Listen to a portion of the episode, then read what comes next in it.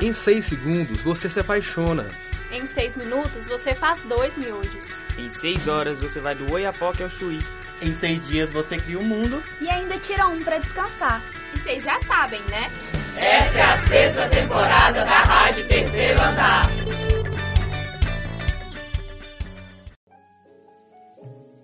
Você já passou pela sala 1058 da Fafiche e se perguntou o que é o Centro de Convivência Negra? Eu sou Julia Martins e a fim de conhecer um pouco mais sobre esse espaço tão importante dentro da UFMG, eu conversei com Jennifer Medeiros, uma graduanda do curso de jornalismo que é bolsista do Centro de Convivência Negra e ajuda a construir o movimento negro na UFMG. O que, que é o Centro de Convivência Negra? É, o Centro de Convivência Negra ele é um espaço físico que tem como objetivo é, ser um lugar de referência para os alunos, alunos professores, técnico-administrativos e funcionários terceirizados negros da universidade. Então é um espaço onde além de ter a convivência mesmo, tem também uma troca de afetos, tem uma conversa, é um lugar que as pessoas podem estudar, as pessoas podem produzir conhecimento, não só de questões étnico-raciais, né, mas produzir ciência no geral. Então, é um espaço que ele é usado para acolher os alunos negros e outros servidores e profissionais dentro da universidade, assim. Como que funciona a comunidade externa? A comunidade externa também faz parte das pessoas do centro? Sim, é, a comunidade externa também está no nosso público-alvo, né? Nós temos alguns públicos-alvos específicos. Os alunos negros estão neles, a comunidade externa negra também está. Como o CCN está dentro de uma universidade que é pública, né? Então, teoricamente, ela é aberta a qualquer pessoa que quiser entrar e utilizar. Então, mesmo que não seja aluno e quiser usar o espaço do CCN para algum motivo específico, ou mesmo que seja só para ir mesmo visitar e passar a tarde toda, por exemplo, pode usar. Assim, a gente não faz essa distinção, não. Então, chegou alguma pessoa negra que quer usar o espaço, é bem-vindo. Eu queria saber qual que é a sua participação lá dentro. Quando você fala que você é um membro do CCN, o que significa isso? Primeiro, eu sou bolsista do CCN, né? Eu sou bolsista pela PRAE, que o CCN é um projeto da PRAE, que é a Pró-Reitoria de Assuntos Estudantis. E eu, junto com o Kaique, que é outro bolsista, que é aluno de Psicologia, nós temos algumas funções dentro do CCN. Então, por exemplo, ele fica aberto quando nós estamos lá, então é uma função que nós temos. Porque o CCN, ele não é um DA, né? Ou um CA, assim. Ele é, é a proposta dele é diferente. Então, como bolsista, eu tenho essas funções administrativas e tal. Mas, mais para além disso, eu também sou uma aluna negra dentro da universidade. Então eu também tenho esse papel de, eu e o Kaique no caso, de pegar as demandas dos alunos, ver como o CCN pode atuar, ser mais responsivo, ver projetos que podem atender essas demandas. Então é mais ou menos esse papel que eu faço assim também. E de intermediar o que os alunos querem da instituição. Então a gente fica nesse papel de, de mediador, assim, entre os alunos negros, a demanda que chega e o que a instituição pode fazer ou até onde a instituição vai para ajudar esses alunos, assim. Então né, a gente fica meio que nesse papel de mediador entre alunos e instituição. Existe uma série de eventos que são sediados pelo CCN. Qual é o envolvimento da FMG com esses programas? Por exemplo, há uma participação com financeiro, como você falou, você é bolsista, com o processo de divulgação, ou se pelo contrário é um envolvimento negativo? Assim, a gente tem muita luta para fazer o CCN ser reconhecido, né, como um órgão o órgão não, mas um elemento institucional, assim. O CCN está localizado dentro da Fafiche, então a maioria dos eventos, se a gente precisa de questão financeira, a gente solicita a Fafiche, e o CCN é um, um projeto da PRAI, né, como eu falei, então a PRAI também nos auxilia. Mas a maioria dos eventos que, são, que acontecem no CCN são eventos que são trazidos pelos alunos, executado pelos próprios alunos, a maioria não tem recurso financeiro para a gente fazer. Então, a maioria dos eventos que a gente faz, a gente faz assim, com poucos recursos, ou se precisamos de algum, a gente tenta pedir para esses dois órgãos, que é a Fafiche e Pride. A diretoria atual da Fafiche e a diretoria atual da Pride são bem parceiras, assim, eles nos ajudam bastante, fortalecem bastante a nossa luta, assim. Então eles entendem a importância do CCN e a gente anda bem junto, mas tem algumas coisas que a gente não consegue passar essa barreira, assim, algumas coisas específicas, então daí nós organizamos com o mínimo de recursos possíveis, assim. No, no geral, a gente tem esse apoio, que é Fafiche e Praia, e temos essa, esse reconhecimento desses dois órgãos, que são os órgãos a quem a gente responde atualmente. Em relação à comunidade externa, como é que essa dinâmica do que é promovido e a maneira como é feita a divulgação dos cursos e palestras? Porque quando você está dentro do FMG, assim, que é mais fácil ter esse contato, mas e com a comunidade que não está lá dentro?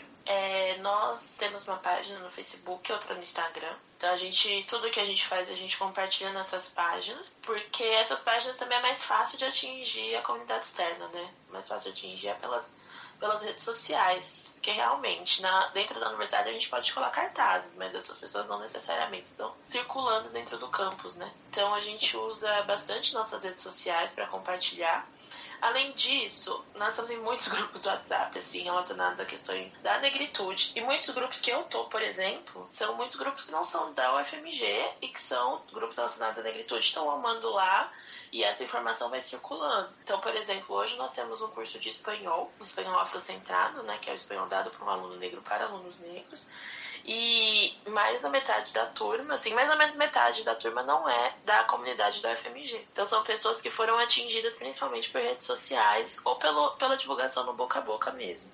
Então é, é isso que a gente tenta fazer para chegar nessa comunidade, fora alguns outros projetos que, que nós temos, de conversar com alunos de fora e tudo mais. Eu queria te perguntar o que você gostaria que as pessoas não fazem parte do CCN soubessem. Nossa, eu queria que soubessem tanta coisa.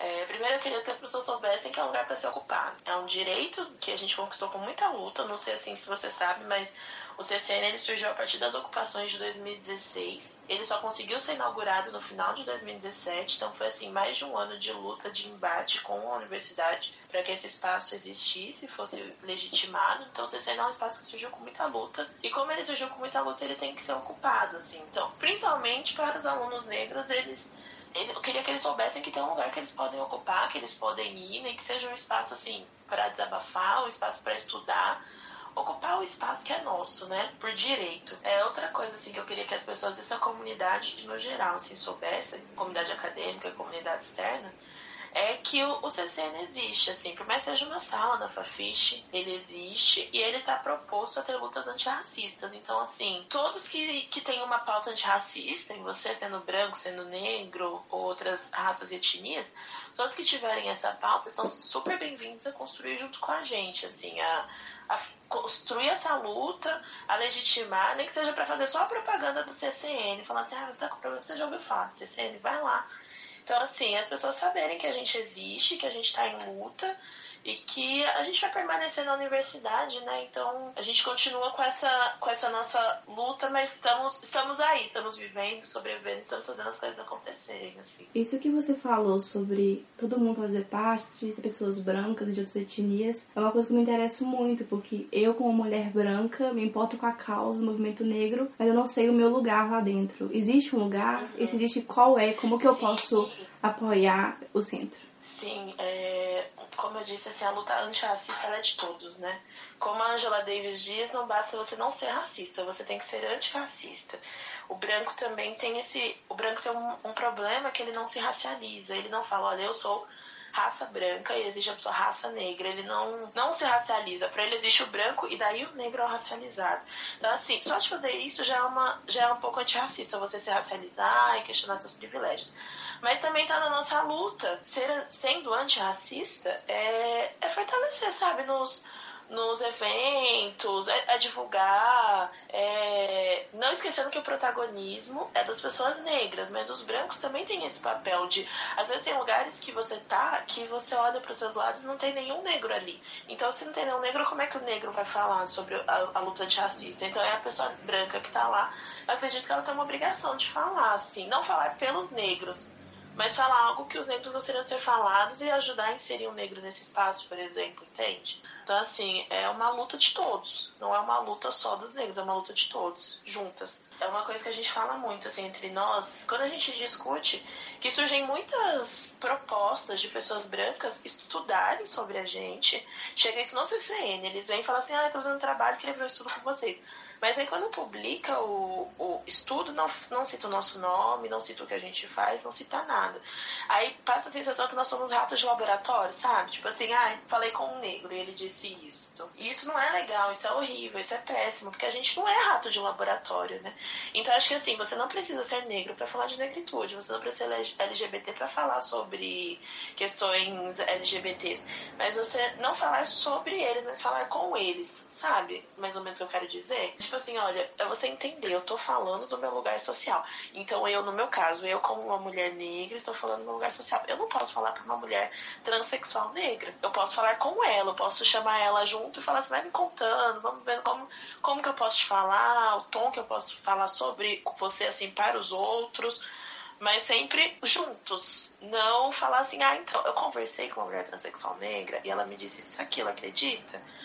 Então, eu acho que é uma construção que é feita em conjunto. Então, assim, esse projeto, você tá, você, isso que você está fazendo de você vir falar assim comigo, eu estar te explicando como é que funciona, e você ter essa preocupação de como é que isso vai ser retratado, eu acho que isso já é ótimo.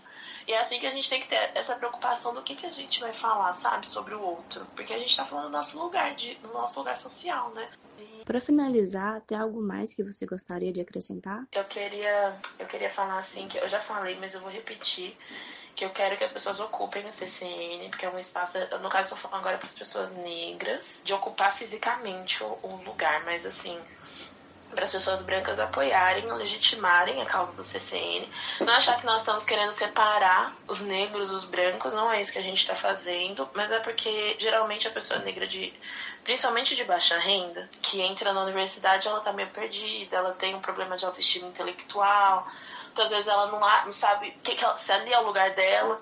Então, assim, essas pessoas elas precisam de um lugar de acolhimento.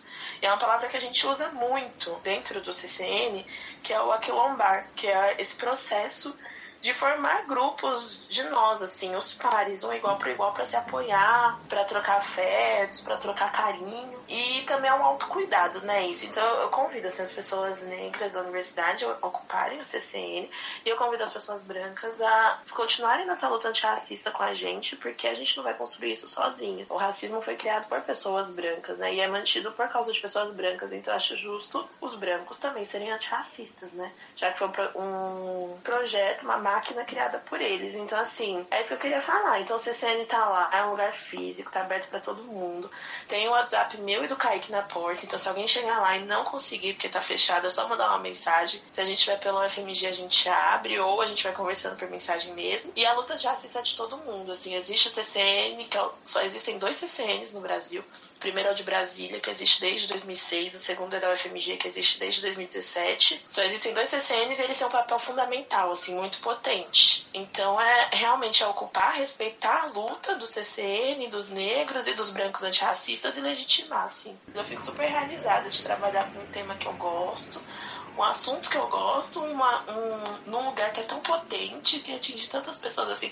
Eu olho e falo assim, é o mínimo que eu poderia fazer para mudar uma coisa, nem que fosse mínimo, eu tô fazendo, sabe? Eu fico muito feliz com isso. Tá? Jennifer, muito obrigada. Muito obrigada pela sua participação. Imagina. Foi maravilhoso conversar desse assunto, eu tô muito feliz. Imagina.